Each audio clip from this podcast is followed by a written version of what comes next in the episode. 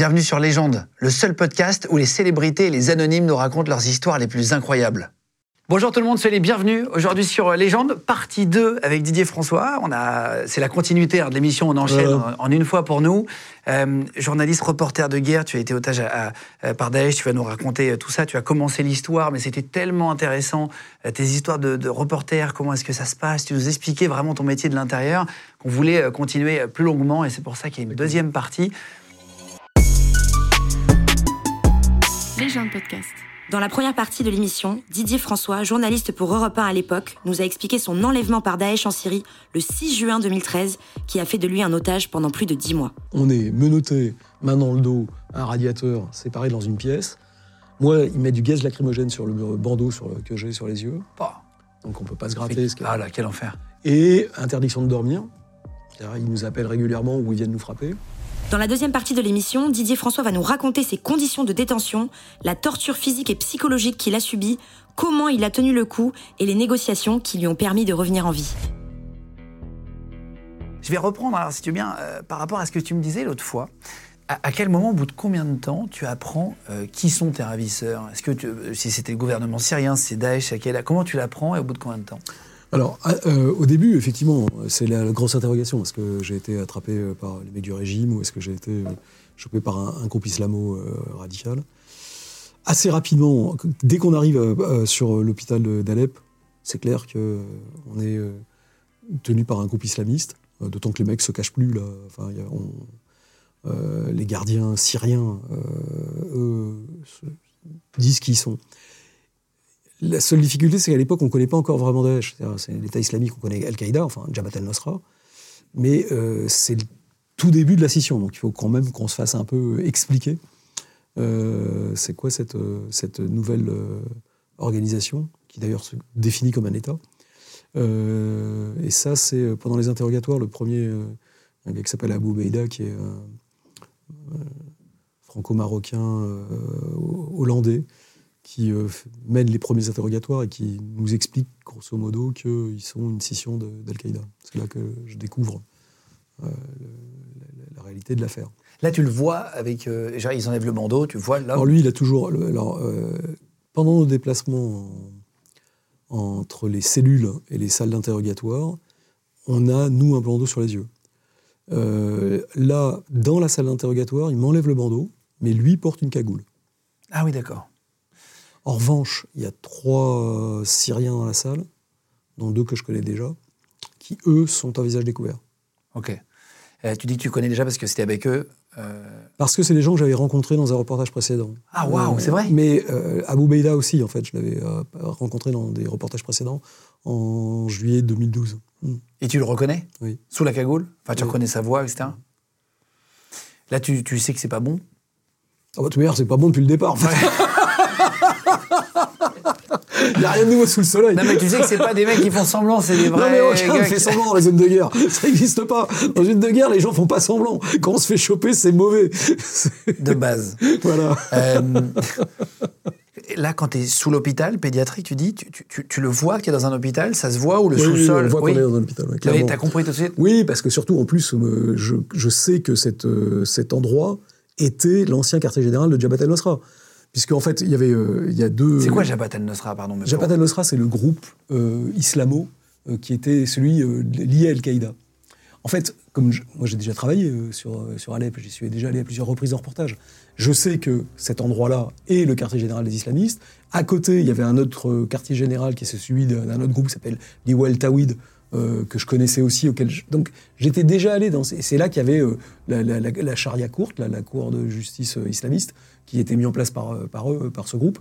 Donc je connaissais les endroits. Je savais qu'on était, euh, voilà, qu'on était dans cette zone, qui était la zone des quartiers généraux, de euh, d'un côté la résistance syrienne et de l'autre côté les islamistes syriens. T'es habillé en orange Il t'habille comme Non, un autre pas tout de suite. Pas tout de suite? C'est après qu'on sera habillé en orange. Euh, Qu'est-ce qui se passe dans cet hôpital du coup là? Tu restes combien de temps avant de bouger? Alors, dans l'hôpital, on a les premiers interrogatoires, les- on y est jusque fin août. Parce que c'est là qu'ils vont finalement regrouper l'ensemble des otages qu'ils ont pris sur, en Syrie. À la fin, on se retrouve, enfin à la fin, à la fin, à la fin, on se retrouvera à 19 otages occidentaux femmes et, et hommes. Dans la même pièce, ils vous mettent tous? Non, alors les femmes sont ailleurs. Et nous, dans, dans l'hôpital euh, euh, pédiatrique, on est dans des pièces différentes. Euh, mais on se laisse des messages dans, dans les toilettes. Enfin, ouais. Ah, c'est vrai? Ah, waouh Ok, ok, ok. Euh, On va pas trop donner de détails pour pas que ça donne euh, euh, d'informations. Parce qu'on entend bien qu'il y a des. Et puis à la fin, ils nous regroupent dans une même pièce. Et puis, euh, donc, en fait, en fait on, ça, ça- ça- ils font leur pelote. Ça s'organise, en Voilà, fait. petit à petit, ils font leur pelote. Voilà. Et, donc, et à la fin, on se retrouve tous au même endroit. Et là, ils nous déplacent dans un autre endroit qui s'appelle Sherjara, qui est un quartier plus au nord euh, de- de- d'Alep, où là, ils nous mettent dans le sous-sol d'une d'une- d'un- d'un fabricant de meubles et ils construisent une prison autour de nous. Euh, toujours, on est toujours en sous-sol en fait. Euh, sur les dix mois et demi, on, verra- on sera dans un endroit où on voit le jour pendant deux semaines. Point. Et pendant vrai, dix tu ne vois pas la lumière du jour. Non. Mais même pour la santé, c'est très mauvais. C'est pas le plus pro- Honnêtement, c'est pas un sujet. Non mais, non, non, mais rien n'est bon. Non mais c'est même, c'est même à long terme. Rien n'est bon dans le cochon. c'est ça. rien n'est bon dans la détention. Non, c'est pas possible. Honnêtement, c'est pas notre, c'est pas notre sujet principal. C'est pas ouais. Ouais, entre la torture, euh, la bouffe, euh, les, les, les morbacs. Tu manges, tu manges peu, ils te donnent, Ah, ou est-ce qu'après ça perdu 30 s'améliore kilos quand même. euh, non, ça ne s'améliorera jamais. Le, le- le- le contrôle de la nourriture est une façon de contrôler les prisonniers. Le sommeil et la nourriture, c'est ce que tu Le disais. sommeil, la nourriture, la, la- Et l'eau, la- violence. Ouais. Et la violence. Bah oui. Euh, Ça fait- c'est trois, ça fait trois leviers qui permettent de. Est-ce que tu as euh, du, du temps, la journée, pour parler à Edouard, où il y a toujours quelqu'un qui vous surveille, ou est-ce que vous avez Non, des moments non, de répit et des non, moments Dans la journée, il y a, il y a- il y a- alors, faire attention, il y a souvent quelqu'un derrière la porte. Et souvent, ce qu'ils font, c'est qu'on se rend compte qu'ils mettent d'un- un téléphone portable pour enregistrer ce qu'on se dit derrière la porte. Voilà. Pour savoir si on se dit des trucs. euh, voilà. Mais non, on a du temps. On, on a beaucoup, beaucoup, beaucoup de temps. Et vous faites Euh, quoi Tu lis? Ah non, lit, on n'a pas de D'ailleurs, j'ai plus de lunettes, ils ne nous donnent rien à lire. On a le droit- de rien lire. Alors, on fait un peu de sport, même quand c'est interdit. On court sur place, etc. On Vous de la- interdisez le sport? Ça dépend. En fait, le principe de base de la détention, surtout dans ces trucs-là, c'est que il n'y a pas de règles. Les Ah. règles changent tout le temps. Le même gars qui euh, va décider un jour d'amener de l'eau ou du thé rentrera une heure après pour vous foutre une branlée, hein, remarquez, euh, Énorme. sans aucune raison, et c'est le même. En fait, l'idée, c'est totalement cyclotimique. C'est que vous ne sachiez jamais Sur quel appui ah ouais, Euh, voilà. Pas d'appui. Exactement. C'est le principe de base. C'est donc il n'y a pas de ré- et le- la première chose qu'il faut comprendre quand on, quand on est pris, c'est que dès la première seconde, on perd sa liberté. On perd la li- et perdre sa liberté, ça veut dire perdre tout droit de décider de quoi que ce soit à part de rester digne et perdre aussi le. Enfin, ils ont le droit de vie ou de mort. Ils ont le droit de vous torturer, de vous affamer. Voilà, ils font le gars qui vous, qui vous a pris en otage et euh, a, a décidé de prendre votre vie entre ses mains, votre vie entre ses mains et d'en faire ce qu'il veut. Est-ce que tu as peur de la mort à ce moment-là? Est-ce que tu réfléchis à ça? Quand tu es devant la mort, est-ce que tu, tu imagines tu, tu... D'abord, tu- un, tu- je suis tu pas devant voir- la mort. Non, mais tu dois voir des gens se faire tuer ou pas? Oui, ça oui. On entend les gens se faire torturer, euh, parce que ça, circule. hein. Encore une fois, là on parle beaucoup des Occidentaux. Autour de nous, il y a des Syriens et des Irakiens qui sont pris, torturés, égorgés, souvent euh, devant notre porte. Le matin, on est pieds nus, puisqu'ils nous amènent euh, en nous frappant autour de toilettes. Et on marche dans le sang des gars égorgés qu'ils ont fait exprès de laisser devant notre porte. On revient, ils sont là. Voilà, donc il y a une pression psychologique qui est extrêmement forte. Néanmoins, on prend nous des coups, on a des tortures, les doigts, etc., etc., mais qui sont des tortures euh, pour euh, nous foutre la trouille et nous tenir, mais qui n'a rien à voir avec les tortures des autres à côté qui, eux, se font tuer. Voilà. Nous, nous, ils nous gardent en vie parce qu'on a de leur point de vue une valeur. Quand tu dis t'es es torturé, c'est donc le bandeau, et tu dis sur les doigts, qu'est-ce qu'ils te font par exemple? Alors, sur les doigts, par exemple, c'était euh, avec des. euh, euh, comment s'appelle des, des tenailles sur les ongles, euh, les coups de bâton sur la tête. Ouais. Non, pas arrachés. Ils s'amusaient à appuyer avec la tenaille pour euh, jusqu'à ce que ça devienne euh, bah, violet, quoi, puis Mhm. après marron. Voilà, en appuyant et en faisant croire qu'ils allaient couper. Et ils l'ont jamais fait. Ils ont juste fait tomber les ongles, tous les ongles. Mais pas le, mais ils n'ont jamais coupé une phalange. Voilà. Même si tu sais pas si ça va t'arriver ou pas, parce qu'il fait ce qu'il veut en fait. Euh, En fait, tu sais ça, s'il se dit, tiens, je vais m'amuser là. Voilà. Après, euh, dans les fouilles de cellules aussi, euh, ils nous frappaient, ils s'amusaient à taper sur la tête 40 fois avec un bâton. euh, ils nous mettaient dans des, dans des euh, pneus, voilà, pour nous frapper sous les pieds. Voilà, c'est des choses comme ça. des- euh, mais c'était rien, encore une fois, à côté de ce qu'ont vécu euh, les, euh, Hmm. les, les prisonniers syriens et irakiens, qui, eux, n'avaient euh, aucune valeur à leurs yeux. Donc toi, à aucun moment, t'as peur de la mort Mais je sais, enfin, à partir du moment où je vais dans les zones de guerre et que je vais en Syrie en pleine guerre, je sais que je risque de mourir. La question se Oui, pose mais pas à quand cet il est vraiment pris, je pense que tu peux avoir mais- euh, le droit d'avoir peur. Non, mais avoir le droit d'avoir peur est une chose. Mais d'abord, si tu passes ton temps à ça, tu deviens, tu, tu, Tu deviens zinzin. Tu deviens zinzin. Enfin, il y en a quand même qui ont assez. Oui, il y en a beaucoup qui avaient, mais qui ont assez mal vécu euh, leur détention, en partie pour ça. C'est qu'à chaque instant, tu sais pas. Oui, mais sauf qu'en fait, c'est- là aussi où il faut être un peu euh, rationnel dans ses approches. Quand tu vas en zone de guerre, tu sais que tu peux mourir. Quand tu te fais choper par ces abrutis, tu sais que tu peux mourir. Donc, ça sert à rien, encore une fois, de se foutre en vrac et de passer la journée à se dire « Oh putain, je vais mourir ». Donc, nous, on s'était dit tout de suite avec Edouard, on ne peut rien faire. En fait, fondamentalement, on n'a plus la main. La seule chose que nous allons faire, c'est d'essayer de survivre. On sait qu'à l'extérieur, euh, l'appareil d'État français essaiera de tout faire pour nous sortir, parce que c'est la règle en France. Euh, on a, on toujours. services de renseignement. Oui, puis c'est la règle de, de- de solidarité nationale qui fait qu'on ne laisse pas nos compatriotes si on peut les sortir. On essaie de les sortir. Voilà. Il y a des tas de pays qui refusent de négocier. Nous, on négocie. On refuse de donner n'importe quoi en échange d'eux, parce qu'on appelle ce qu'on appelle un game changer, quelque chose qui, par exemple, permettrait à ce groupe de devenir trop dangereux. Ben, on ne le fera pas. Libérer un certain nombre de gens ou leur donner des sommes monstrueuses, etc., ou des armes, on ne le fait pas. Donc il y a des limites, des lignes rouges à ce qu'on accepte dans les discussions de la négociation, mais on négocie pour essayer de sortir, toujours. C'est la règle en France. On a cette chance, en tant que Français, de savoir que notre appareil d'État essaiera de sauver nos compatriotes, toujours. Donc nous, notre rôle, c'est de tenir. Et on sait que si jamais, alors si on, s'ils n'y arrivent pas, ils n'y arrivent pas, mais c'est pas de leur faute. Euh, les gars qui nous ont pris auraient pu nous relâcher, c'est leur choix. C'est pas la faute ou la- le choix de l'appareil d'État français, même si eux essayent en permanence de faire pression en te faisant faire des déclarations au président, machin, en disant venez me sauver, vous êtes des salauds. Ah, c'est ils de t'ont votre fait ça faute. Ah oui, bien sûr, on en a- enfin, on en a fait plein. Mais le, Tu veux dire fa- face caméra où ils te filment oui, bien sûr, machin. on y reviendra. C'est intéressant à comprendre le, le- le phénomène. Mais le, le, en fait, le, donc on sait qu'il y a ça. Nous, notre boulot, entre guillemets, la seule chose qu'on puisse faire, c'est tenir. Voilà. Donc il faut se mettre en mode survie. Avec un deuxième truc qui aide à tenir, c'est de se dire, si jamais je sors, encore une fois, ce n'est pas garanti, mais si jamais je sors, je vais être débriefé. Et dans ce débriefing, je vais avoir ramené le maximum d'informations qui permettra de repérer, de retrouver ces cons. Voilà. Parce qu'ils représentent une menace. Voilà. Et donc, on a commencé à faire ça avec Edouard. Tous les matins, on emmagasinait, on regardait la porte s'ouvre dans quel sens? Combien de pas on fait pour aller aux toilettes? Il y en a combien? Est-ce qu'il y a une ouverture? Pas d'ouverture Est-ce qu'on a entendu un surnom, ce qu'on appelle une cugna, un nom de guerre d'un des gardes, etc. Et tous les soirs, discrètement, on se mettait côte à côte et on se répétait et on essayait de tenir le, le- le compte des jours qui passaient avec les cinq appels à la prière. Puisqu'ils faisaient leur prière, donc on- etc. Et Donc on, était, on, on s'est fait prendre le 6. On peut considérer qu'on a passé 4 jours. On est arrivé là et on s'était refait un calendrier. Parce que tu n'as pas la lumière du jour, tu sais plus quelle heure il est. Ah, bien sûr que non. Au bout d'un moment, tu perds complètement la notion du temps. Bah, et- en fait, il faut, il faut trouver et trouver toutes les informations. Où est-ce qu'on est?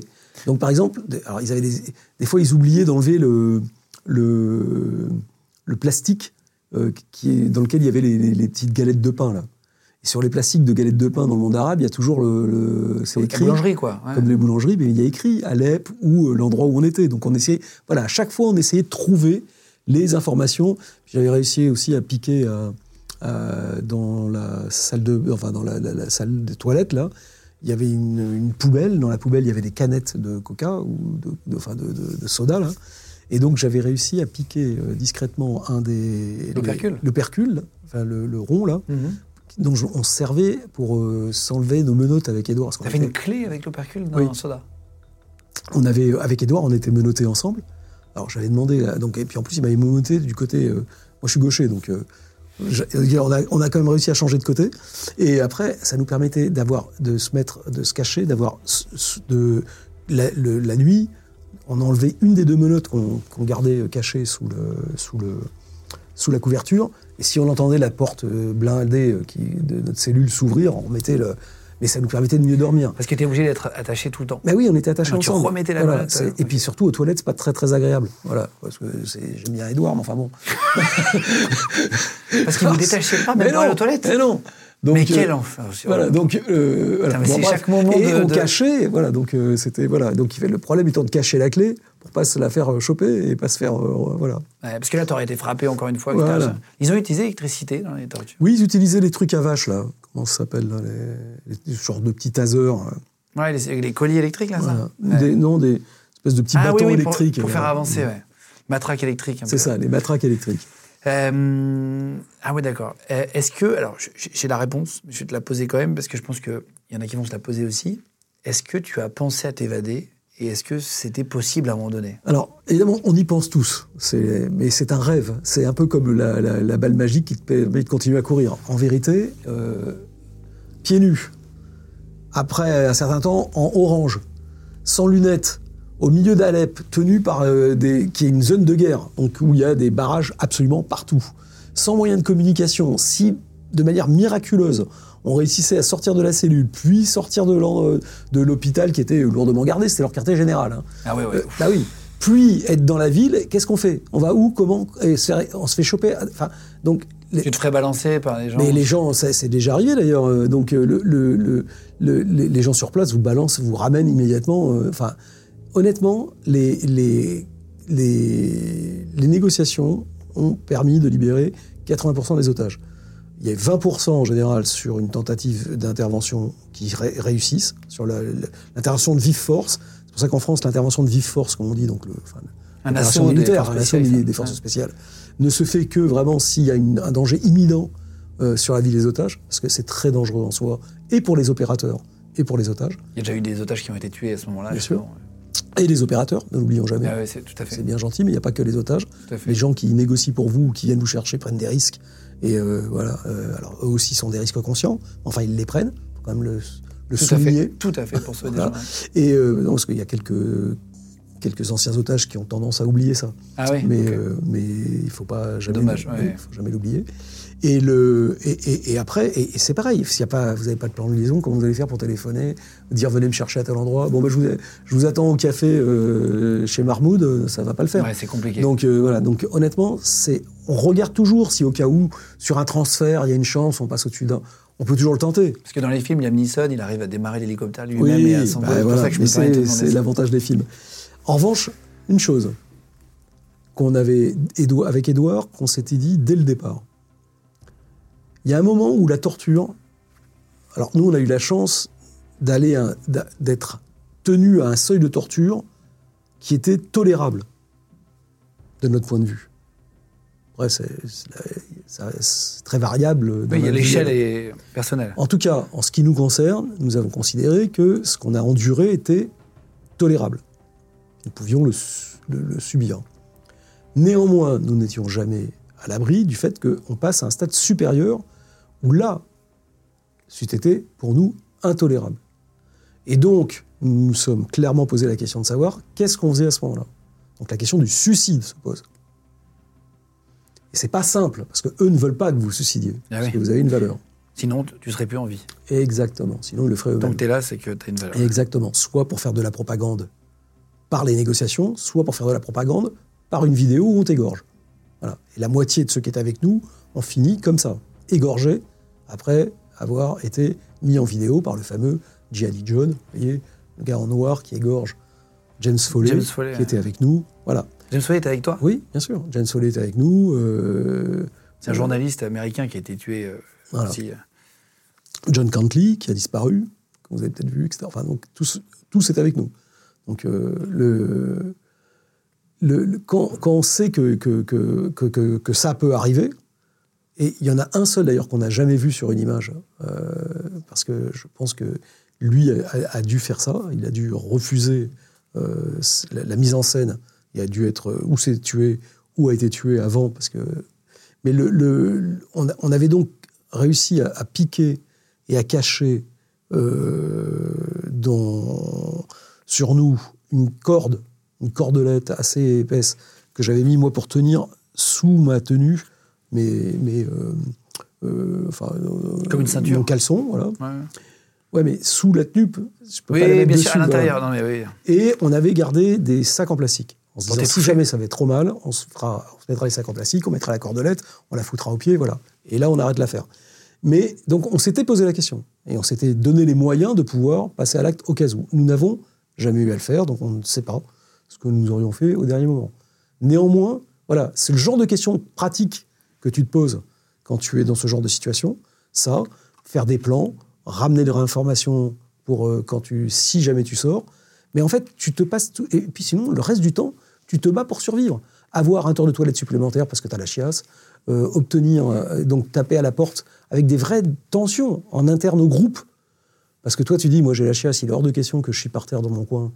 Euh, en plus, après, je vais me prendre une raclée, etc. Donc, je vais taper à la porte pour demander un tour de, de toilette euh, supplémentaire, quitte à me faire frapper parce que ça va énerver les gardes. Donc, des gens dans la cellule te disent Ah non, non, non, euh, fais pas ça, ça va les Ah énerver. vous vous venir. entre vous au bout d'un Mais bien sûr, évidemment. La peur, la tension, la douleur, le, le- le- le- le- le manque de bouffe, etc. Ah, il tout est réuni pour mais que- Ils le font exprès pour foutre en vrac au sein, de, au sein du groupe euh, et, et créer des dissensions. C'est extrêmement dur à tenir euh, sur la longueur. En plus, avec du temps, à rien faire. Avec tout, tout, tout, est, tout, est, tout est sujet de tension. Par exemple, quand Parce que tu as pris deux olives au lieu d'en prendre une. Enfin, quand vous avez faim, tout compte. Tout compte. Voilà. Y compris le débat sur est-ce qu'on tape à la porte pour demander un tour de chiotte. Oh là là, quand tu arrives à ouvrir les menottes, par exemple, parce que les autres te disent non, Ah euh, bah, je- Il y a eu un débat assez violent entre euh, certains d'entre nous. Voilà. Ça arrive. ouais. Et là, tu es, obligé de leur dire c'est comme ça et pas autrement. Ah bah moi, de toute manière, l'affaire était claire, mais je, voilà, c'est la limite de mon empathie. Quand je suis en mode survie, je suis en mode survie. Toi, tu étais un peu, pas expert des prises d'otages, mais tu avais l'habitude, tu avais déjà travaillé sur d'autres prises d'otages. Donc- j'avais l'avantage, moi, de cette expérience précédente, oui, en Tchétchénie, à Gaza et en Irak, où j'avais été, euh, particulièrement en Irak, assez près, euh, impliqué dans des discussions de libération de prise d'otages, entre autres chez Noël Malbiono et euh, Florence Omna et euh, Hassan Hanoun, puisque j'étais en poste là-bas à l'époque, et que, euh, en plus, il se trouve que sur la première prise d'otages, je, je connaissais le, le premier chef de groupe qui les avait enlevés, et j'ai obtenu assez rapidement une, une preuve de vie. Donc, je connaissais parfaitement les règles de discussion et de négociation. euh, que, Ouais. euh, voilà. Et ça, ça aide beaucoup. En fait, le fait de savoir en amont. Et puis, par ailleurs, les gens de l'État islamique, particulièrement la direction irakienne du groupe, connaissaient mon passé. Ah, c'est vrai? Bah. Comment tu le sais, ça? Je le sais parce qu'en en janvier euh, 2014, le chef, euh, l'émir euh, qui s'occupe, est venu euh, pour en discuter avec moi. Voilà, en me disant tu nous connais, d'où, etc. Bah, voilà. Et donc, bien sûr qu'ils savent. Mais faut pas croire que c'est des traînes savates. hein. Non, non, il- C'est il- des organisations extrêmement euh, structurées. C'est une organisation totalitaire qui règne par la terreur à l'extérieur et à l'intérieur, y compris entre leurs propres gardes. Les chefs peuvent se liquider entre eux agréablement. Abu Beida, qui était le premier interrogateur, s'est fait liquider euh, alors qu'il était membre de l'appareil de sécurité interne de Daesh pour être remplacé par, euh, à l'arrivée euh, d'un, nouveau chef qui a pris, qui a pris la main. Donc c'est, une organisation qui en elle-même est extrêmement violente. Ils se tuent entre eux. Mais bien sûr, qui se tuent entre eux, mais, mais comme le faisait euh, le, le- le KGB à l'époque euh, des purges staliniennes, c'est la même chose. Ce sont des organisations totalitaires, donc elles fonctionnent comme des organisations totalitaires, ne l'oublions jamais. Donc elles sont islamistes ou communistes, mais c'est pareil. Fondamentalement, c'est le même mode de système.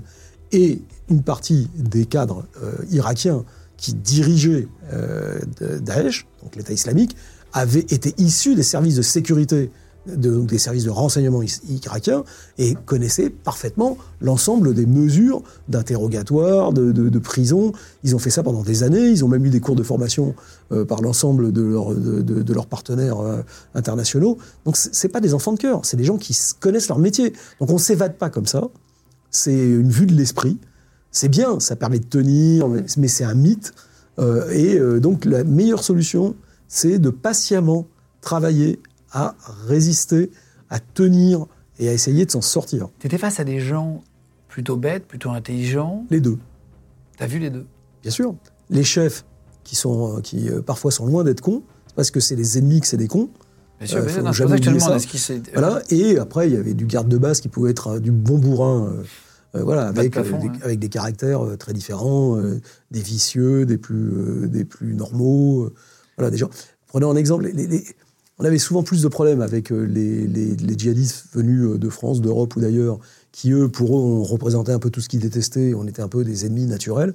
Et euh, le- les, les gardiens locaux euh, syriens ou irakiens, qui eux venaient de tribus beaucoup plus conservatrices traditionnelles et qui euh, étaient moins dans voilà, qui étaient plus dans une espèce de logique de clan où ils obéissaient au chef et puis ouais, mais donc on avait des, des, des- des- voilà, c'était très variable Ouais, les- mais dans un système avec y compris les étrangers, les, les djihadistes étrangers, qui servaient de garde prétorienne face aux, aux- aux- aux Irakiens et aux Syriens. Pourquoi? Parce que, étant étrangers, ils risquaient pas de rentrer dans des luttes de vendetta entre clans et familles. Donc c'est à eux qu'on demandait de faire les saloperies contre les, contre les Irakiens pour pas déclencher de guerre civile Ah oui, interne. Donc ils servaient aussi de ça. Ils servaient, euh, ils servaient un peu de, de, de- et c'est pour ça qu'ils étaient tous dans l'organe de sécurité intérieure de l'organisation euh, qui faisait toutes les saloperies au sein de l'organisation et au sein des populations syriennes et irakiennes. Est-ce que durant Ils étaient détestés. Les Français étaient absolument, les Français Ah oui. et les Anglais étaient détestés par la De population Daesh, locale. Oui. tu as été otage de Daesh pendant 10 mois. Est-ce qu'à un moment donné, tu as eu une discussion, euh, un rapprochement avec un garde, avec un membre de Daesh, justement, pour essayer de l'amadouer Ou est-ce que tu as Non, réussi à avoir un moment a- on a des moments qui sont, alors d'abord, détente, entre guillemets Alors, des moments détente, il y en a. Euh, parce que les gardes sont ce qu'ils sont. Et puis, c'est des gamins pour, quelques-uns. Je prends un exemple, j'avais déjà raconté ça, qui est assez étonnante. Un jour comme ça, euh, donc, euh, quand ils amenaient la bouffe dans la cellule, ils tapaient à la porte. Et donc, tout le monde devait se mettre à genoux contre le mur sans regarder. Et, ils déposaient le, le, plateau où il y avait ce qu'il y avait à manger par terre. Et puis, quand ils étaient ressortis, on pouvait y aller. Et puis, ils me disaient, parce qu'en fait, bon, moi, j'étais le plus ancien avec ma barbe m'a- j'étais l'émir du groupe. hein, Donc, c'est le, le- le- Tu avais le- une très grosse barbe à la Libération. Euh, Euh, mets avait une photo là. J'avais euh, une barbasse t'avais une- monstrueuse. Ouais. Le Père Noël pouvait se, ra- pouvait- C'était pouvait- très long, ouais, hein. il pouvait, se raccrocher. Donc, euh, et un jour, donc pareil, tac, tac, tac, il tape à la porte, les gardes, donc euh, on se fout tout, euh, machin. Puis il y en a un qui dit, euh, aujourd'hui, on vous a amené un truc spécial, donc euh, comme il n'y avait pas assez à manger, il fallait... euh, et euh, donc le gars me dit, euh, bon, Didier, toi... euh, euh, pour cette part, donc je pense qu'il avait amené, je sais pas quoi, moi, du boulebourg, d'habitude il nous amenait des espèces de boulebourg pourris, enfin les restes de ce qu'il voulait pas. Et, euh, et il me dit, euh, pour qui ça? Alors je lui dis, bah donne-le à machin. Moi, bah, je faisais exprès, quand on me demandait, je demandais jamais pour moi. Il dit, non, c'est pour toi. Je dis, mais non, donne-le à truc. Il dit, non, non, non, c'est pour toi. Je dis, bon, bah, d'accord, si t'insistes, c'est pour moi. Et là, je me prends une boule de neige dans la gueule. En fait, ils avaient amené un plateau de neige. Euh, et on qu'il neigeait fait- dehors? Oui, il neigeait dehors. Et donc là, on a fait une bataille, une boule de neige à la con. Bon, euh, donc, mais ça arrive une fois sur dix mois et demi. Attends, tu te retournes, tu prends une boule de neige? Parce Ah que oui, étais alors dos donc à ce moment-là, bah oui, j'étais de dos. Bah là, je me retourne, je les vois, je les vois mordre de rire en train de. Donc là, j'ai pris de la neige, je leur en ai balancé dans la gueule. Enfin, voilà. Mais bon, le- et là, on a fait une bataille de boules de neige qui a duré une demi-heure avec les gardiens, mais enfin une demi-heure, je- je- 20 minutes, 10 minutes, j'en sais rien. Donc voilà, donc ça arrive. Euh, Il y a des fois aussi où j'ai eu euh, des discussions, une fois avec Abou Idriss, un des interrogateurs, celui qui s'est fait exploser dans, la- dans la- dans l'aéroport de, de, de Bruxelles, justement sur la nature de l'organisation. Garçon intelligent et, et- cultivé, ce qui n'empêche rien. Euh, sur la nature justement de l'État islamique, la différence entre euh, Jabhat el-Nusra et ça, parce qu'il savait que je connaissais bien aussi euh, le- le système. Donc ça arrivait parfois. Euh, Nemouche est venu euh, me dire une fois euh, deux- deux- le- le- la- la- que non, Nelson Mandela était mort. C'est une des rares nouvelles que j'ai eues de l'extérieur. On avait zéro nouvelle de l'extérieur.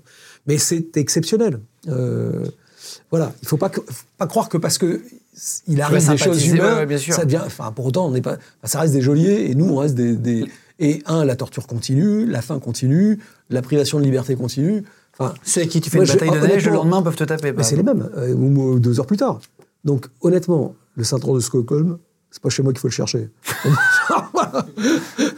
Euh, petite question, comment tu dis que l'État français négocie On rentrera pas trop dans les détails de ce qu'il donne en échange ou de ce qu'il négocie pour pas. Bah, en fait, euh, d'abord, on n'en sait rien. Euh, on sait on peut rentrer dans. Le principe de la négociation, c'est on sauve nos compatriotes. Donc, il faut Grosso, ça, c'est le premier principe. Donc, on essaie d'ouvrir un canal de discussion. C'est-à-dire, La première chose- l'État français, L'État français, Avec, le service euh, français, avec pour faire simple, hein, va trouver un canal qui permet de discuter, de négocier la libération des otages. ça veut dire quoi un canal? Je, je pose toutes les questions pour que ça bien soit sûr. bien clair. Le canal, c'est un endroit qui va permettre. de- il- le canal, c'est c'est un mode de communication qui a été vérifié et validé pour être sûr qu'il arrive bien aux preneurs d'otages et que les otages sont bien en vie. Ah oui, les preuves de vie. D'où les preuves de vie. Les photos avec le journal, etc. Par exemple, c'est une, que- ça peut être une question qui vient de Paris et où seul Paris et l'otage ont la réponse. C'est-à-dire Bah, par exemple, le nom de mon chat. Ah oui, ils vont demander à ta femme. Voilà, ma Des femme va leur donner le nom de mon chat. Typiquement, mon chat s'appelait Grozny, pour ne pas le nommer, Grozny, pourquoi? Parce qu'il avait été, euh, il venait de la guerre de Tchétchénie. Oui, c'est ça. Ah oui, Donc, euh, donc mon, mon chat, ça- voilà, le nom de mon chat, ma femme le connaissait, moi je le connaissais, mais Joliet ne le connaissait pas. Il n'apparaît nulle part dans, voilà, Sur Internet. sur Internet. T'as pas de Voilà. compte Instagram sur ton chat encore. Voilà, non. Voilà. Donc, toujours faire attention à ce qu'on met sur Internet, c'est un, un réseau social. Voilà. Donc, c'est ça. voilà. Donc, donc, en tout cas, il n'y a pas. Donc, euh, il n'y a pas ma femme non plus d'ailleurs. Le, le, le, le- et le, donc, quand le, le garde vient me demander, moi je réponds, lui envoie l'information par le canal, qui peut être un homme, qui peut être euh, un, un site internet, j'en sais rien, ça peut être n'importe quoi le canal. Ça peut être du physique, ça peut être de l'humain. Mais en tout cas, ce canal est validé. C'est-à-dire qu'il arrive jusqu'au geôlier et ils ont la preuve que tu es en vie. Ça, c'est très important. Donc le mec rentre dans la cellule, il dit comment s'appelle ton chat? Voilà. Grozny, merci. Et ça, c'est le moment le plus important d'un otage. Pourquoi? Parce que les euh, fameuses vidéos où on dit t'es en orange, t'as le drapeau de Daesh derrière, et tu fais tel le journal, et tu fais une déclaration à la con, genre je- j'en appelle au président de la République, venez m'aider, je vais mourir, etc. Bon, enfin. Le... En fait, tu sais qu'elle est tournée, mais tu sais pas où elle va. Elle peut parfaitement. Donc, elle, tu sais jamais si elle va être amenée, pas amenée, euh, si elle est pas arrivée, pas arrivée. Donc pour toi, ça, ça ne te donne aucune information réelle hein, en tant qu'otage. La preuve de vie, en revanche, tu sais que le canal est ouvert. Hmm. Parce que si on t'a posé cette question, c'est qu'ils ont quelqu'un de l'autre côté, à Paris, Qui négocie. qui négocie. Et là, ça change les choses. Parce que tu sais que tu es rentré dans une phase. Qui est une phase. Alors moi, par exemple, ça, il, a fallu attendre le mois de janvier pour ça. Donc en juin à janvier. Waouh. Voilà. Ah oui, donc c'est Avant, très on long. a eu des vidéos, de ce que vous voulez. La première fois qu'il y a eu une preuve de vie, c'est le mois de janvier. Voilà. Donc, c'est important, parce que la preuve de vie est en fait la seule chose matérielle Qui te relie à qui Paris. relie. Voilà, exactement. Et, et- et donc, c'est ça, la mise en place d'un canal. Après, une fois que le canal est ouvert, ça permet de dire. Bon, alors, donc, euh, les, les- les ra- les ravisseurs vont faire leur demande. Alors, en général, ça part sur des trucs en vrac, euh, genre 200 millions d'euros, plus la libération de machin, plus des armes antiaériennes. Et bon, je leur attendez, les mecs, euh, flinguez-moi tout de suite, on n'est pas rendu là. Donc, on a, il faut attendre qu'ils arrivent. Toi, tu sais ce qu'ils demandent pour toi? Non, oui, alors, ils, te disent des trucs. Après, en fait, comme ils te demandent tout le temps, tu sais jamais. Ah, pour dire la vérité. Parce qu'à chaque fois qu'ils te déplacent, par exemple, ils disent on va vous libérer pour pas avoir de merde pendant le déplacement. En fait, tu finis toujours dans une autre geôle. Ah, ils te font croire. Mais bien Oh, sûr, mais tout le temps, ils te l'ascenseur en émotionnel, il est. Mais tout le temps, tout le temps. Il faut rester ultra calme et ne faut. Et c'est pour ça que je dis attention. La seule chose concrète à laquelle on puisse se raccrocher, c'est la preuve de vie. Parce que ça, ça ne peut pas être faux. Tout le reste, c'est du mensonge. Il faut partir du principe qu'il vous manipule. Voilà. Tout le reste. Voilà, il n'y a pas de discussion. Après, sinon, les otages, pendant des heures, vont dire Oh, ils m'ont donné trois olives aujourd'hui. Ça veut dire qu'on va être libérés. Ils m'en ont donné qu'une. Ça veut dire qu'ils vont nous tuer. Donc, les mecs partent en vrille. Ça n'a aucun sens. Mais c'est comme ça que ça marche.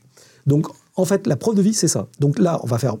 Ils vont commencer des discussions jusqu'à ce que les demandes du, du groupe de ravisseurs arrivent à un niveau Raisonnable. qu'on appelle un starter. Enfin, qu'il soit raisonnable, c'est qu'on pense qu'il va se rapprocher de quelque chose qui est acceptable par les autorités françaises. Que ça soit en termes de- d'exigences politiques, euh, Mm. de libération, de finances, etc., de ce que vous voulez. Mais en fait, le, start, le starter, c'est le moment Où tu peux négocier. on- le- les, les négociateurs français vont estimer que le groupe est sérieux pour négocier. Jusqu'avant, c'est des revendications n'importe quoi, c'est pas sérieux. C'est considéré comme ils ne veulent pas négocier pour de vrai. L'autre chose qui est important à savoir, c'est que tous les otages ont la même valeur. Que c'est tous les otages sortent où personne ne sort. Donc s'ils en tuent un pour essayer de faire monter les prix, c'est niette. Ah, ils disent ça. Et donc, tout ça, je le Si sais. tu tues un Français, on arrête de négocier, quoi. C'est ça, j'en ai pouvais toujours. hein. tuer un d'entre nous, parce qu'ils le font, ils nous disent Mais t'inquiète pas, euh, c'est pas toi qu'on tuera. Je dis bah, Faites ce que vous voulez. Si vous tuez n'importe lequel, on a tous la même valeur, les négociations s'arrêtent dans la seconde qui Ça, tu le savais? Oui, bien sûr. Et donc, ils, je mettent, ils te disais mettent la pression parfois Mais bien sûr, en fait, les, les interrogatoires qu'ils me font, c'est pour ça, parce qu'ils savent que j'ai, comme ils avaient vu les négociations avant en Irak, etc. C'est pour vérifier si euh, ce, que, ce que je dis sur les négociations, je varie ou je ne varie pas. dans les, dans les questionnaires, ils te reposent les mêmes questions Ils reposent tout le temps la même question et c'est pour ça qu'ils frappent, etc. C'est pour être sûr que sous pression ou pas sous pression, je dise toujours la même chose. Donc, faut pas changer sa Il version. faut jamais changer ça. Je vais prendre un exemple. Donc, le premier interrogatoire, les gars font des interrogatoires sur où tu as été, qu'est-ce que tu as fait, etc. Donc, je leur raconte ce que je faisais comme journaliste à Libération. Donc, je leur explique la Tchétchénie, la Bosnie, etc. Et donc, je leur dis les interviews avec Ratab, qui est un ancien, euh, le chef d'Al- d'Al-Qaïda en, Tchétchénie, avec euh, des gars en Bosnie, etc. Et là, Nemouche me dit T'es un gros, t'es une grosse merde, t'es un menteur, tu racontes n'importe quoi, tu dis que des conneries, t'es vraiment qu'une sale merde et tout. Et, c'était un, peu violent. Donc, et je leur dis Mais non, enfin, qu'est-ce que je vous dise d'autre Parce qu'ils ne trouvaient pas ce que j'avais dit sur Internet. Pourquoi? Parce qu'à l'époque, Libération n'avait pas encore numérisé ses archives. Ah ouais. Et donc, Ah oui, tu disais, entre le mois de juin, endroit, il y avait aucune preuve. Entre le mois de juin, bah, il y avait de l'épreuve papier, mais comme ils n'avaient pas Oui, accès oui. au papier, eux n'avaient pas la preuve. Pour eux, il n'y avait pas de preuve. Voilà. Et, il se trouve que, de manière miraculeuse, pour des raisons euh, qui m'échappent totalement, Libération a numérisé les années 90 de ses archives en, À ce en octobre 2013. Et donc là, d'un seul coup, d'un seul, les gars les, euh, trouvent sur Internet que, en fait, j'ai pas menti. Donc, ils continuent de chercher tout le temps. Bah, visiblement. Puisque là, d'un seul coup, et, et heureusement que j'ai pas changé ma version, parce que là, d'un seul coup, ça change un peu les choses quand même. Parce que là, et, et donc là, ils commencent à faire des quiz, etc. Pour, et, ils se rendent compte qu'en fait, j'ai pas menti du tout. Mais sauf qu'il a fallu attendre octobre, et jusqu'à octobre 80 de 2013, c'était un peu chaud patate quand même. Le, Ah, puisque les réponses ne leur, sati- le- le- Ouais, ne leur, ne leur suffisaient pas. leur suffisaient pas. Ne les satisfaisaient pas. Euh, Est-ce qu'ils te font les, les- les simulacres d'exécution? Oui, oui, ça, ça arrive, mais d- d'ailleurs, presque dès les premiers jours dans l'hôpital d'Alep, il y a un des gardes qui, qui vient, euh, qui me fout un macarouf sur la tête et, euh, et qui me dit Tu vas mourir. Je dis Il y en a qu'un qui sait si je vais mourir. En faisant le la la la la la. ça- et- mais en fait, pourquoi? Pour une raison simple, c'est que ça n'avait pas de sens. À partir du moment où, encore une fois, on a de la valeur, les exécutions d'otages, elles sont extrêmement euh, scénarisées. Il y aura toujours des chefs, il y aura toujours euh, il y aura un drapeau derrière, il y aura des vidéos, etc. Les gars, ils vont pas me flinguer. Enfin, le gars, ça, n'existe pas. Donc là, on sait que c'est de la pression. Ils t'ont pas habillé en orange dans le désert Hey, I'm Ryan Reynolds. Recently, I asked Mint Mobile's legal team if big wireless companies are allowed to raise prices due to inflation. They said yes. And then when I asked if raising prices technically violates those onerous two year contracts, they said, What the f are you talking about, you insane Hollywood ass? So to recap, we're cutting the price of Mint Unlimited from $30 a month to just $15 a month. Give it a try at mintmobile.com slash switch. $45 upfront for three months plus taxes and fees. Promo rate for new customers for limited time. Unlimited more than 40 gigabytes per month. Slows. Full terms at mintmobile.com. faire, non, euh, ça non. Ça non, ça ils l'ont pas fait. Ils nous ont habillés en orange plusieurs. Ils ont essayé de nous fourrer un peu la- la- les chocottes. Ils nous ont fait passer les quatre. Euh, alors en plus, c'est, ce qui avait d'étonnant, c'est qu'ils avaient fait que trois, trois, trois, trois tenues orange. Euh, c'était les, les- les- les Beatles, les, Britanniques qui avaient fait ça. Ils ont fait passer les trois autres et moi en dernier pour me faire lire un truc. Mais on est- Donc oui, ils avaient essayé avec le drapeau. Là, pour le coup, ils l'ont fait une fois. Mais voilà, là, comme il y avait cette petite erreur du fait qu'il y avait que trois tenues au lieu de quatre, Ah ouais. ça nous a paru un peu. Voilà. Et les tenues, ils, ils ont ça d'où Ils les font eux-mêmes Ah bah, et, euh, enfin, pendant la- la- nous, on est dans le trou, mais au-dessus, euh, la vie, elle continue pendant les guerres. Ah, les gens y vivent, ils sont là. Oui, c'est ça, ça continue de. Tu... Bah, évidemment, Ah, on a toujours euh, du mal à. Ça te paraît logique, mais je t'assure que c'est pour ça que je te Mais pose toutes les les guerres, questions. les gens, ils vont au marché, ils font la bouffe, euh, ils ont des gosses, euh, ils font des, ils font de l'école. euh, Il y a des, il y a- il y a donc, il y a donc des couturiers. euh, Enfin, donc ils ont, enfin, il y a tout ce qu'il faut. Les gars, ils achètent. Eux, nous, on n'a rien à bouffer, mais eux, le soir, ils peuvent aller bouffer des, des keftas et des brochettes euh, ou des kebabs où ils veulent. Enfin, je c'est pas. a- Ouais, ça continue. Du... Bah, dans la zone contrôlée par euh, Daesh, il y a des gens. Enfin, Daesh, au, au- au- de- de- au sommet de, de son califat, il contrôle une, euh, entre la Syrie euh, et Mossoul, donc entre Alep et Mossoul, il contrôle une zone qui est qui a la taille de la Grande-Bretagne et la population. euh, donc euh, oui, Donc sa euh, vie. sa vie. euh, Naturel, ouais. et c'est comme ça qu'ils font de l'argent d'ailleurs. Ils lèvent l'impôt, euh, ils, ils trafiquent du pétrole. euh, donc c'est c'est pas une question d'argent. C'est on imagine toujours le désert quand, quand tu vois, on imagine toujours. Tu vois, non mais quand tu nous. Oui, mais fais attention à ça. C'est pas des, c'est pas des. c'est urbain quoi. Bah, c'est, c'est- oui, c'est urbain. euh, la guerre n'arrête pas la vie. euh, les mecs sont pas euh, juste euh, euh, des, des, des, des en, en basket. euh, c'est des mecs d'un appareil de sécurité. Euh, voilà, de pays qui ont de l'argent, euh, qui ont des traditions, qui ont. Voilà, c'est pas. Est-ce que tu attrapes des maladies là-bas? Ah oui, que ça, tu- ça, on a trop des maladies. Bah, c'est normal. Enfin, il y a des conditions de détention sans se laver ou très peu euh, pendant dix mois et demi. Alors déjà, il y a les morbacs partout. Ouais. Donc on est resté huit mois avec des morbacs. Euh, c'est désagréable. Et, tu dis, euh, pardon, tu t'es pas lavé? On a Du quasi- tout? Alors, Si, pas du tout, non. On en a eu de temps en temps, euh, mais de manière très erratique. On a dû avoir droit à quelques douches en, en 10 mois en 10 mois. On a dû en avoir 4 ou 5, ouais. Ah ouais. À tout péter, ouais. Ah oui, donc t'as la crasse, etc. C'est. Mais enfin, c'est rien, honnêtement. Franchement, c'est pas le sujet. On dort par terre, on n'a pas de matelas, on dort sur le béton. Mais c'est pas le problème. Le problème, c'est la Bah, bouffe. ouais. Vrai, vrai, vrai sujet, c'est la bouffe et la flotte. Et les tours de toilette. Voilà, donc la, la première bataille, ça a été pour avoir des couvertures et avoir un pot, parce qu'en plus on a des maladies, donc on chie partout.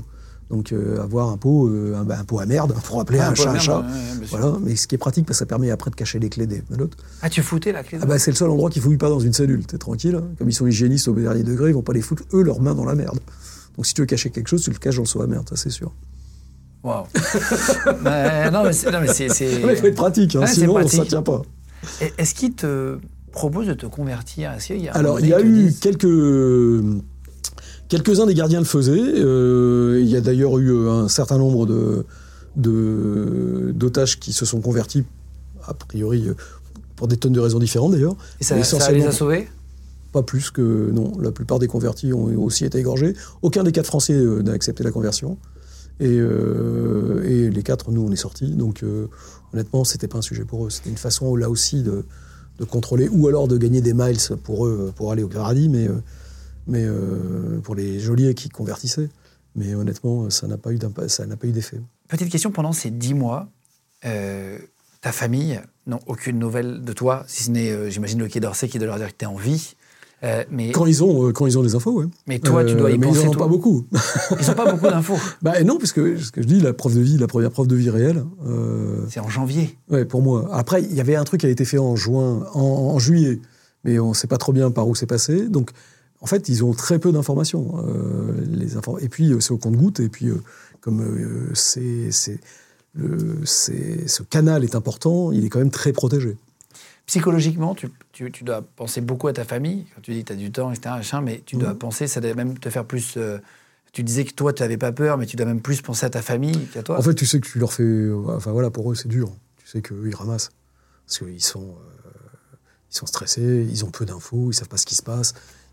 Ça, ça les fait turlupiner, hein, quand même. hein, C'est Ah oui, normal. hein, ils savent pas euh, euh, ce que tu es en train de subir à ce moment-là. Oui, donc honnêtement pour les proches, euh, c'est terrible.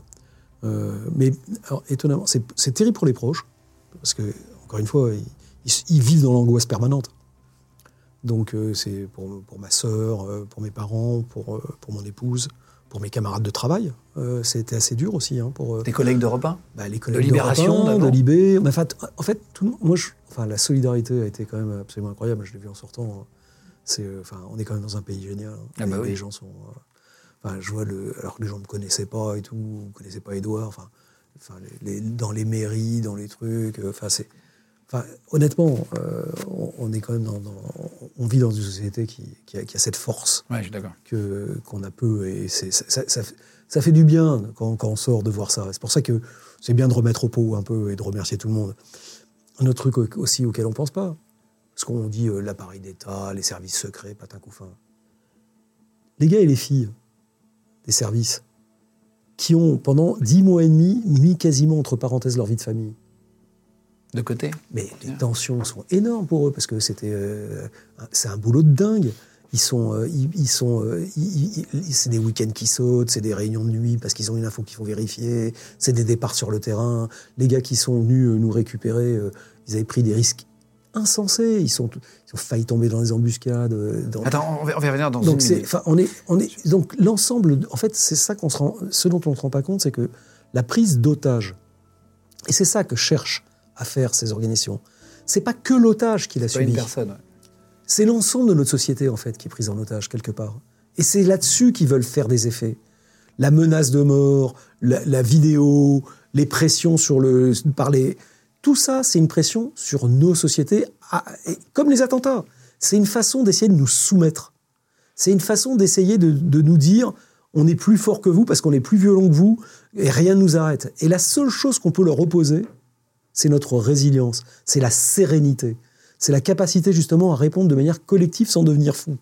Ça, c'est important. Et c'est important de le comprendre. Justement, je vais, y revenir après, parce que c'est très intéressant sur les gens qui sont battus, etc., pour, pour, pour euh, vous libérer. Tu es libéré le 19 avril 2014, du coup. Tu passes 10 mois.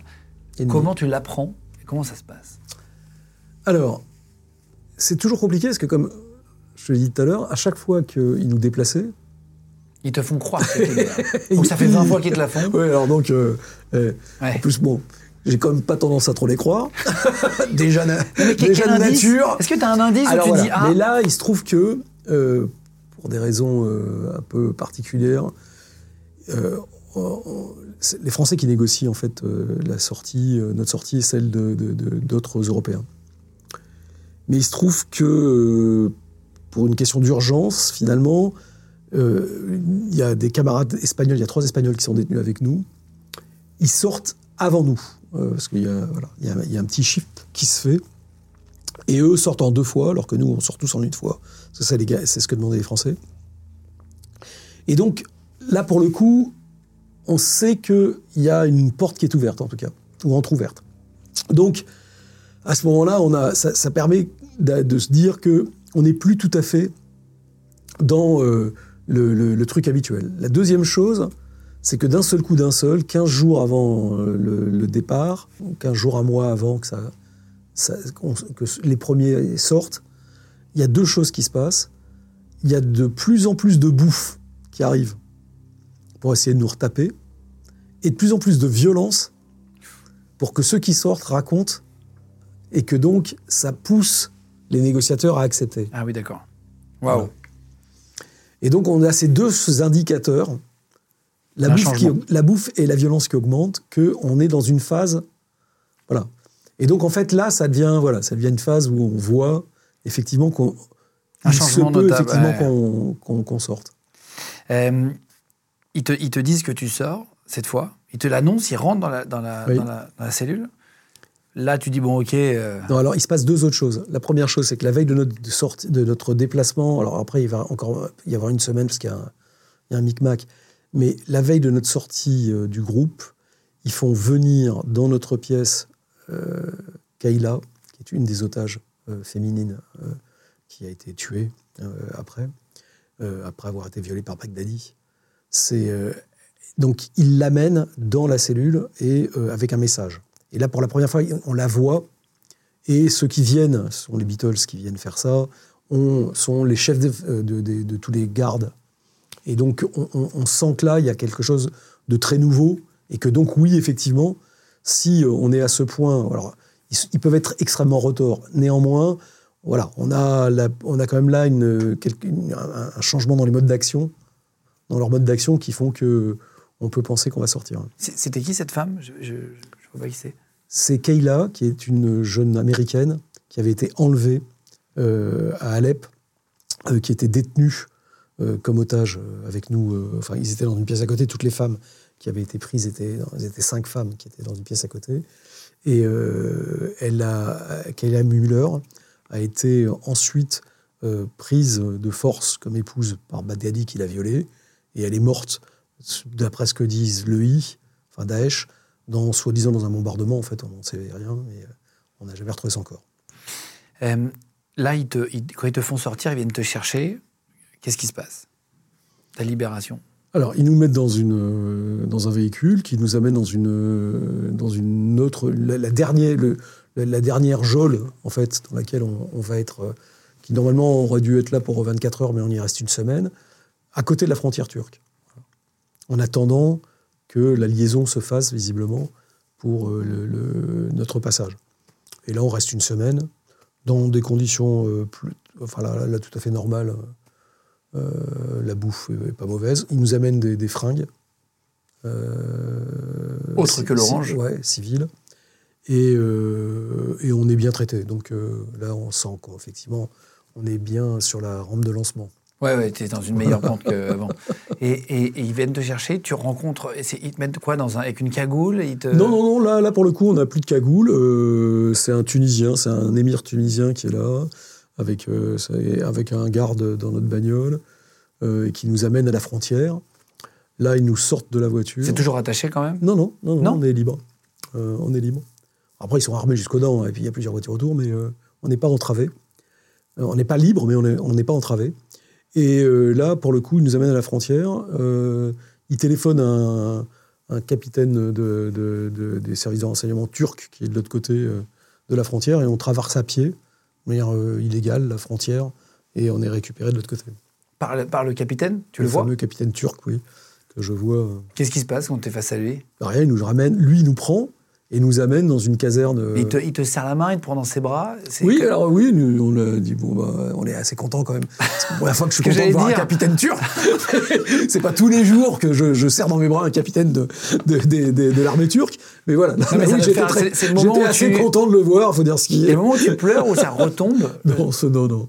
Non, c'est vrai Non, parce que, alors, le truc marrant, c'est que les, les- les Turcs, par ailleurs, engagent une procédure de, euh, judiciaire pour entrer illégal sur leur territoire. Parce Pour vous c'est assez formaliste, la Turquie aussi. Après, le, ouais, le- le- le ministre turc des Affaires étrangères m'a appelé et on- ils ont arrêté la procédure, ce qui fait que je peux repasser en Turquie, mais sinon ça, ça me foutait dans la merde parce que pendant deux ans, alors la Turquie c'est important pour aller prendre l'avion pour l'Afghanistan, pour de tout ça.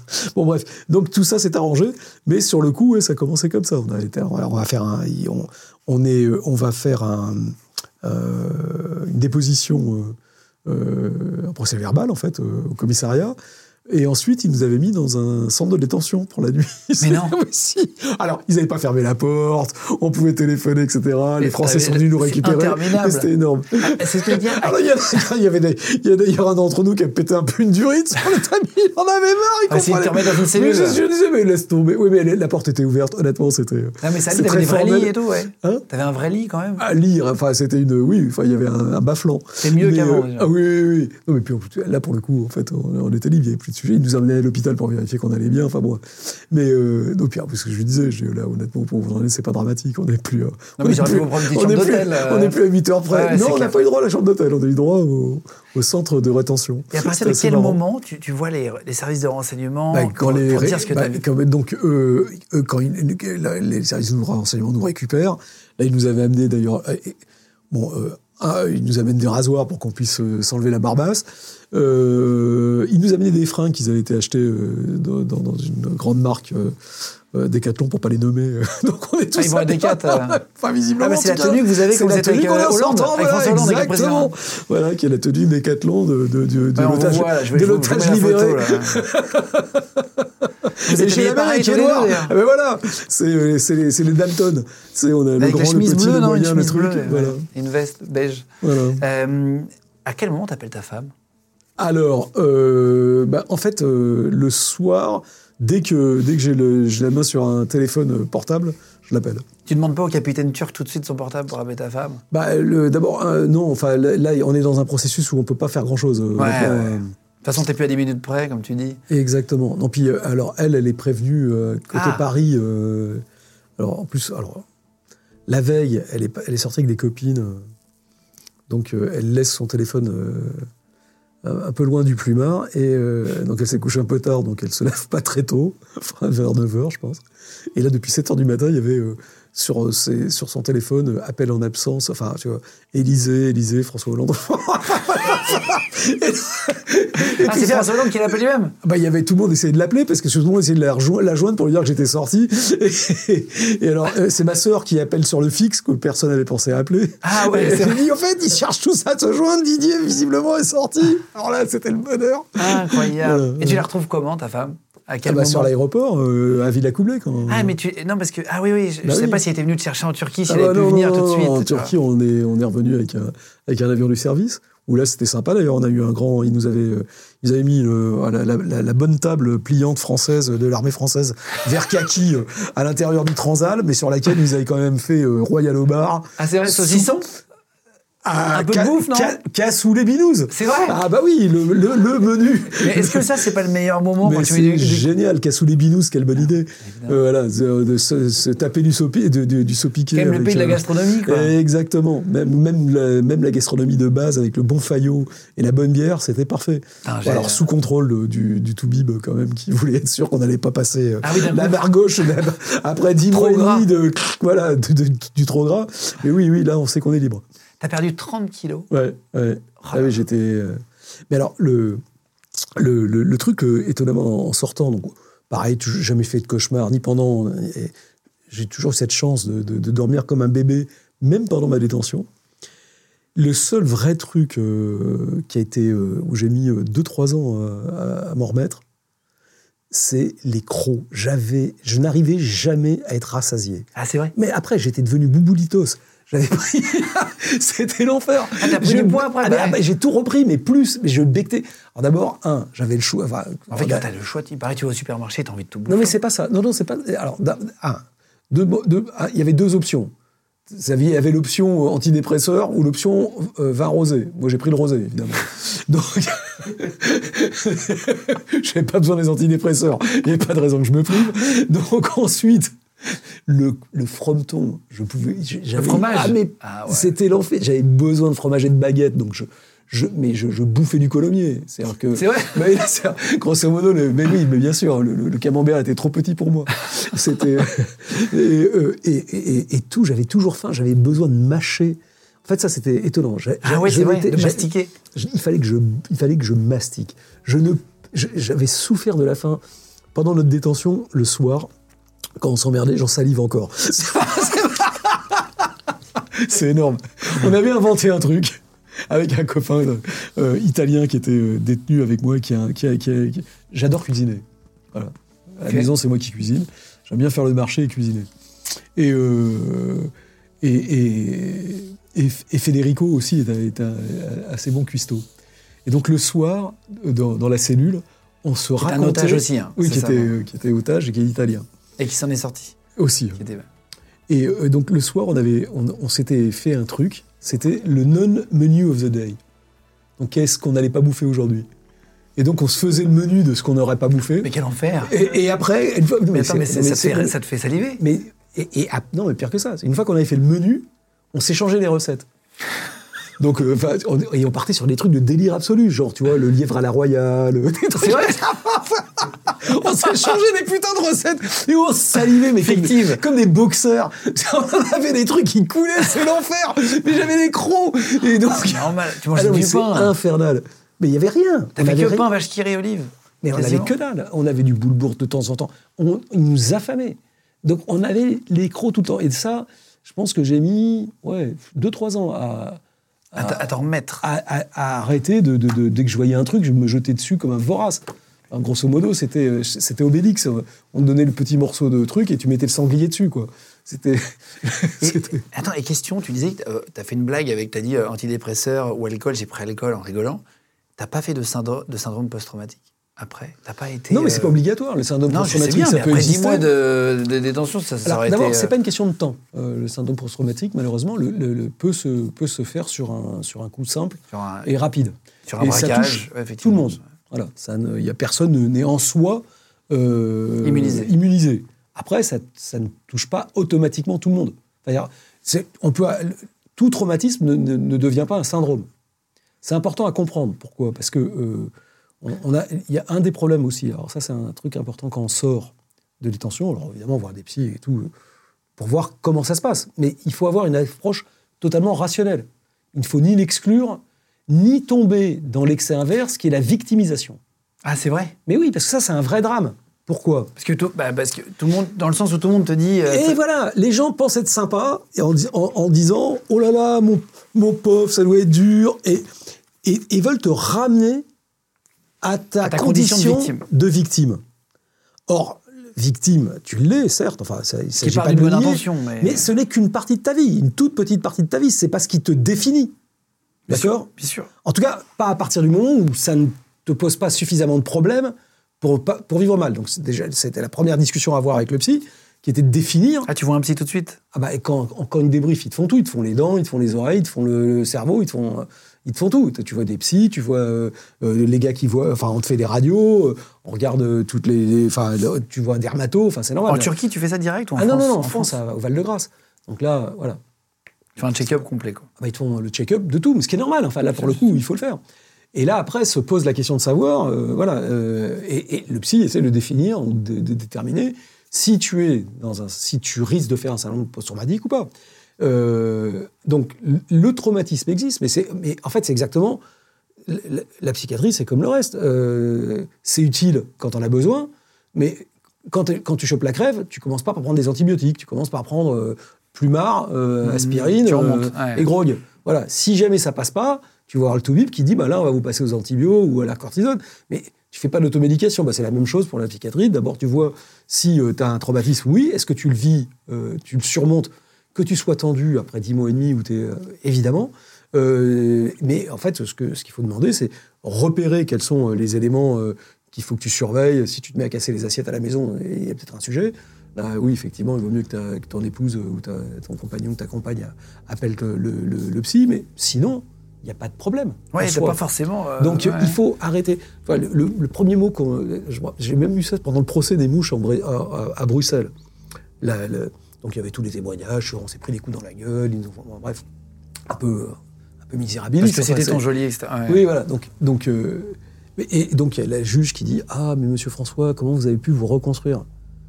J'ai dit Mais honnêtement, euh, madame la juge, euh, j'ai pas eu à me reconstruire, j'ai jamais été détruit.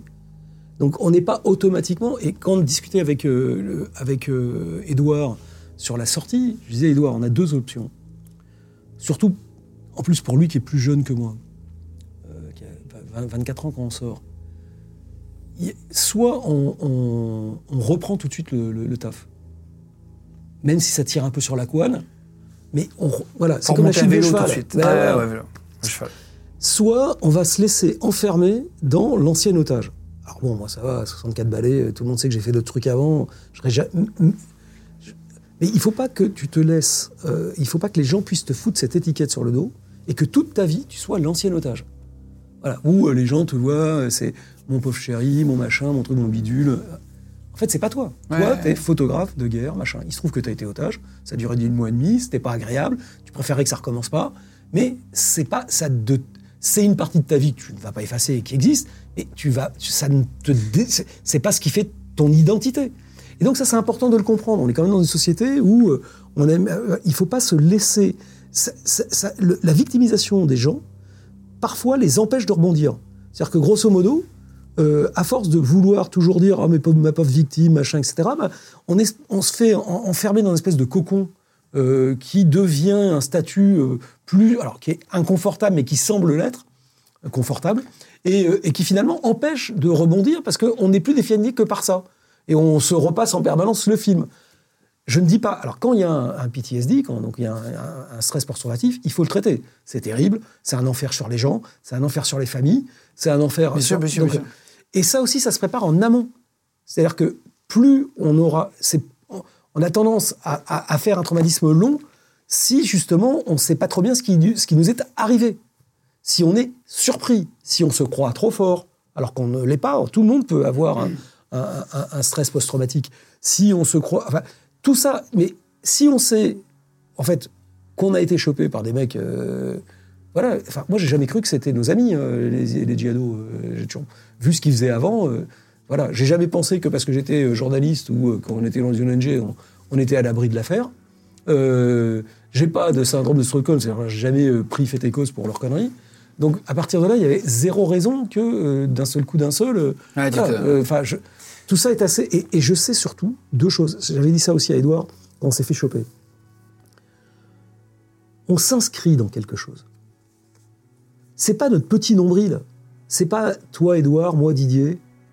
En plus, on a eu la chance d'être chopé un 6 juin. Et en, en 2013, c'était 70 ans avant. En, en 44, bon, 69, 69. ouais, ouais. Mais quand on est sorti, c'était 70. Le débarquement. Le ouais. débarquement de Normandie, où tu avais des jeunes mecs qui arrivaient de je sais pas où pour aller prendre, libérer notre pays sur les plages, euh, voilà, sans savoir ce qui allait leur arriver, ils y sont allés, ils l'ont fait. Donc, on est capable de tenir. Des gens l'ont fait avant nous, nos grands-parents, nos ancêtres, nos machins. Des gens le feront après nous, nos enfants, nos petits-enfants, euh, etc. Donc, il n'y a pas de raison. On fait partie de quelque chose. On fait partie d'une chaîne. Et il n'y a pas que nous. Voilà. Ça aussi, c'est important. Si on participe de quelque chose, eh ben, on est moins fragile. Parce qu'on fait partie d'un tout. On on prend des capas, des journalistes. On a le prix Bayeux, des correspondants de guerre, qui tous les ans, au mois d'octobre, réunit l'ensemble des correspondants de guerre du monde entier, des reporters du monde entier, qui viennent à Bayeux. C'est pas un hasard si c'est à Bayeux d'ailleurs, euh, parce que c'est là qu'il y a justement le musée du débarquement, etc. Mais c'est aussi là où on a un cimetière. Un cimetière où tous les ans, on met une plaque, un- une, une- une grande stèle tombale À Colville, tu sais à, à Bayeux, Ah ben, sur lequel il y a le nom de tous les reporters, de toutes Ah les oui. nationalités qui sont morts dans l'année. Voilà. Et aujourd'hui, par exemple, nos camarades comme Jim euh, Follet sont sur. euh, J'ai amené sa mère et son père, sa famille sont venus. Ça met un sens. Comme Kappa avant, comme d'autres avant, des journalistes qui ont été chopés.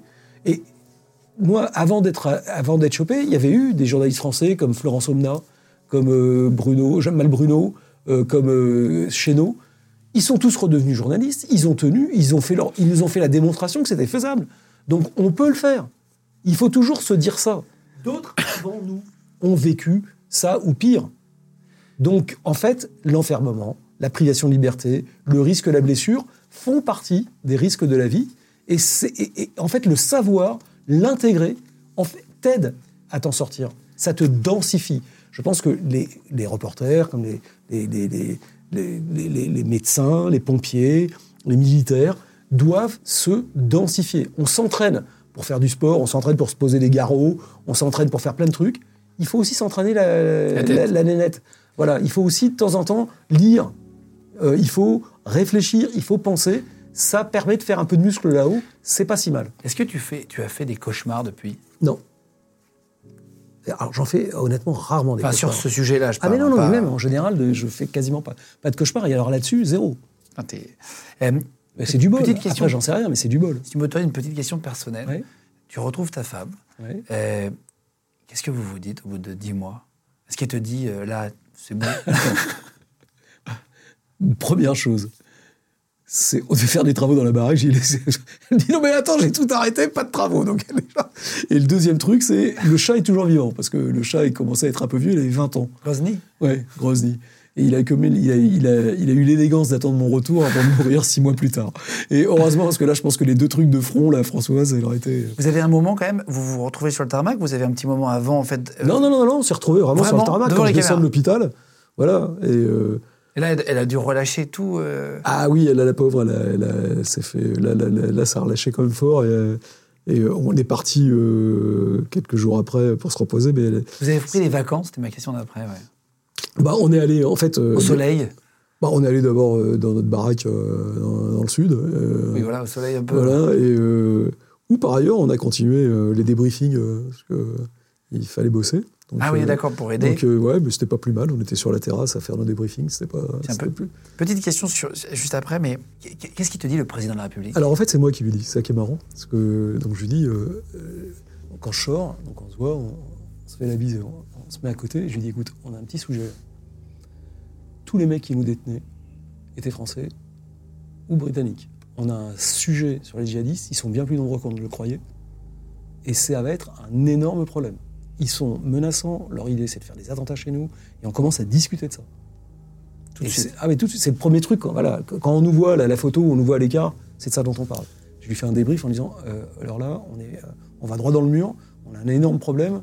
Le, voilà, c'est on- C'était juste avant les attentats, en plus de 2015, c'était un an et demi avant. un an et demi. ouais. Ouais, c'est ça. Et donc euh, voilà, c'est c'est de ça dont on discute.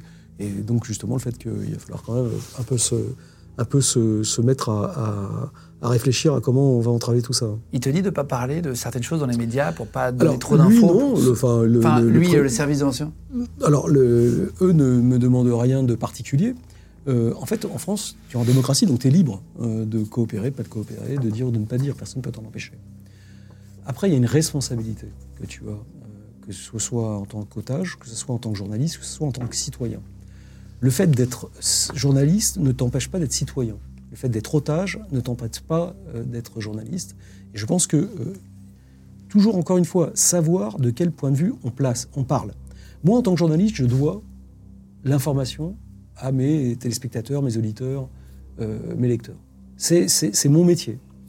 Après, le fait de leur dire les choses pour qu'ils comprennent de quoi il s'agit, leur donner les éléments de compréhension et de lecture, c'est enfin, au-dessus de tout. C'est une morale et une éthique que, que- que je ne peux pas euh, que je ne peux pas bloquer, enfin que je, je- je suis obligé d'appliquer.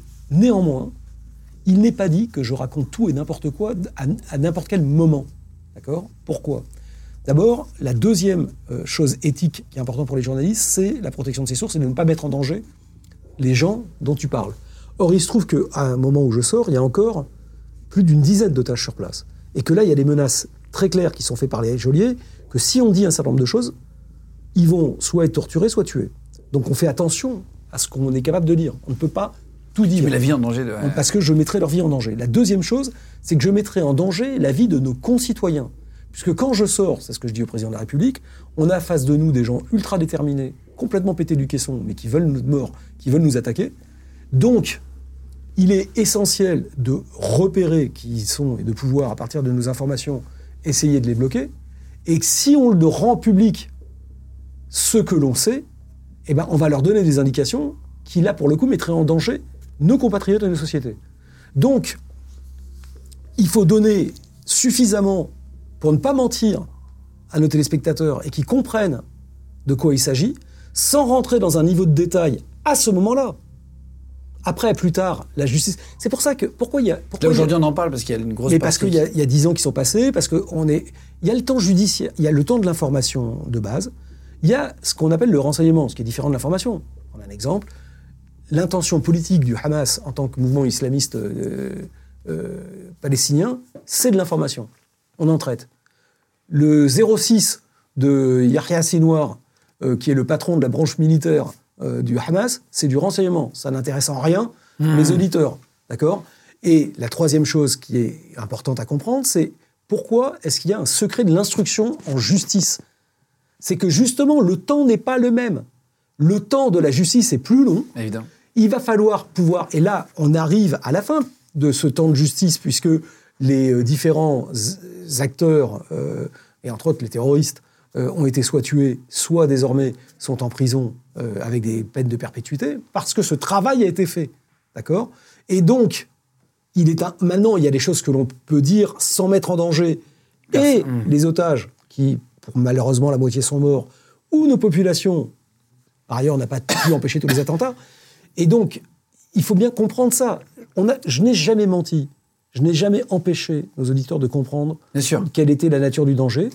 Je n'ai pas tout dit parce que je pense que ma responsabilité de citoyen et de journaliste faisait qu'il y a un rythme à ce que l'on révèle et il y a une responsabilité à ce que l'on dit. Pour autant, maintenant qu'on peut, eh ben, on donne l'ensemble des éléments supplémentaires. Mais je ne pense pas que ça change grand-chose ouais. à la compréhension de départ. Mais c'est important de le dire. Parce que sur. Europe 1, j'ai vu que tu répondais pas à toutes les questions, évidemment, parce que c'était Bah, trop tôt. Thomas, par exemple, Soto, quand j'arrive, me pose des questions. Je lui avais dit avant, il y a des questions auxquelles je ne te répondrai pas. Après, il fait son métier, lui, d'intervieweur. Il le fait bien, parce que c'est un bon intervieweur. Donc, il me pousse pour que je lui réponde. Et je, le- je- je le renvoie péter un peu sèchement. en Plus, ouais. Mais ce qui est normal aussi, moi, je, je suis dans mon rôle de donner suffisamment pour comprendre l'ampleur et la nature du danger, sans donner trop pour ne pas mettre en danger l'enquête. Voilà. Euh, Ils sont devenus quoi, les djihadistes, à part Medine Mouche et, et- et ceux qui se sont fait exploser au- à, à- à l'aéroport de Bruxelles? Les autres ont été retrouvés par Alors, il reste, il y a, sur les trois Britanniques, les deux Beatles, il y en a un qui a été euh, tué euh, dans une frappe de drone en Syrie, et deux autres euh, dont j'ai témoigné à leur procès euh, euh, à, à côté de Washington euh, en octobre dernier, qui ont été chacun condamnés à perpétuité, comme, euh, comme Nemouche en, en Belgique. Et euh, pour les autres, euh, ils sont tous soit tués, soit en prison. Aujourd'hui, tu es à la retraite. Ouais. Euh, c'est toi qui m'as dit. hein. Ouais, c'est vrai, je suis à la retraite. Je suis retraité depuis. On dirait pas parce que je, je- je sais alors que tu bosses officiellement, je suis à la retraite, mais alors voilà, maintenant je bosse comme consultant, mais parce que à cause de la guerre en, en- en Ukraine et, et puis de Gaza, donc j'ai un peu repris, un peu, un peu repris le collier parce que LCI m'a demandé de, de, de leur filer un petit coup de main et puis d'appuyer le- les jeunes reporters qui sont là-bas. Mais oui, j'avais pris ma retraite en bah, mes 62 ans, donc euh, euh, en janvier de, en janvier de 2022. Mais c'est une retraite, disons, active. Petite question, est-ce que tu as eu des enfants? Non. Je n'ai pas demandé. C'était un choix parce que c'était trop Bah, dangereux? honnêtement, euh, 9 mois par, mois par an pendant 30 ans, je n'étais pas à la maison, donc Ah, euh, honnêtement, c'était un peu compliqué. On a fait ce choix à deux euh, d'éviter euh, d'éviter que je voilà que je ne sois que le père euh, amenant par-ci par-là des cadeaux et redisparaissant. Qu'est-ce qu'on peut te souhaiter pour la suite? Bah, euh, enfin, euh, que ça continue, quoi. D'avoir la patate, de femmes, je pense qu'honnêtement, je l'ai, voilà. Euh, non, enfin rien, que tout se passe bien. Enfin, honnêtement, moi j'ai une vie. Non, de mais je vois, je vois. Bah, alors, euh, et moi, il n'y a pas de misérabilisme. Voilà, suis non, pas non, j'ai- de une vie de rêve. euh, je, je fais un métier que j'adore, euh, euh, la femme que j'aime, euh, un environnement euh, génial dans un pays que j'adore. Euh, honnêtement, je, je vois pas en quoi. euh, non, tout va bien. Eh ben, merci, merci beaucoup d'être venu De rien, jusqu'à moi. avec plaisir. J'adore l'émission. Euh, merci, mille fois d'avoir pris le temps euh, de- d'expliquer tout ça, tout ce que tu as vécu, ton métier, reporter de guerre, en quoi ça, ça consiste, journaliste sur, les, sur les zones de guerre, etc. J'espère que ça vous a plu, vous aussi. Euh, en tout cas, n'hésitez pas à continuer de vous abonner, de plus en plus nombreux. Merci mille fois d'être là avec nous. On met une interview tous les mercredis, les vendredis et les dimanches. Merci de nous écouter en podcast audio aussi, de plus en plus nombreux. Euh, vous pouvez commenter euh, l'émission, dire ce que vous en avez pensé. On lit les commentaires. Moi, j'adore lire les, les- les commentaires le soir. N'hésitez pas à liker la vidéo et à mettre une petite cloche pour, pour les notifications. Merci beaucoup à vous tous d'être là. Et à très vite. Légende podcast. Vous venez d'écouter un épisode de Légende. Retrouvez cette interview et toutes les autres sur nos réseaux sociaux, YouTube, Instagram, Snapchat et TikTok. Vous tapez Légende, L-E-G-E-N-D. Et si vous avez aimé ce podcast, abonnez-vous et pensez à lui mettre 5 étoiles. Merci.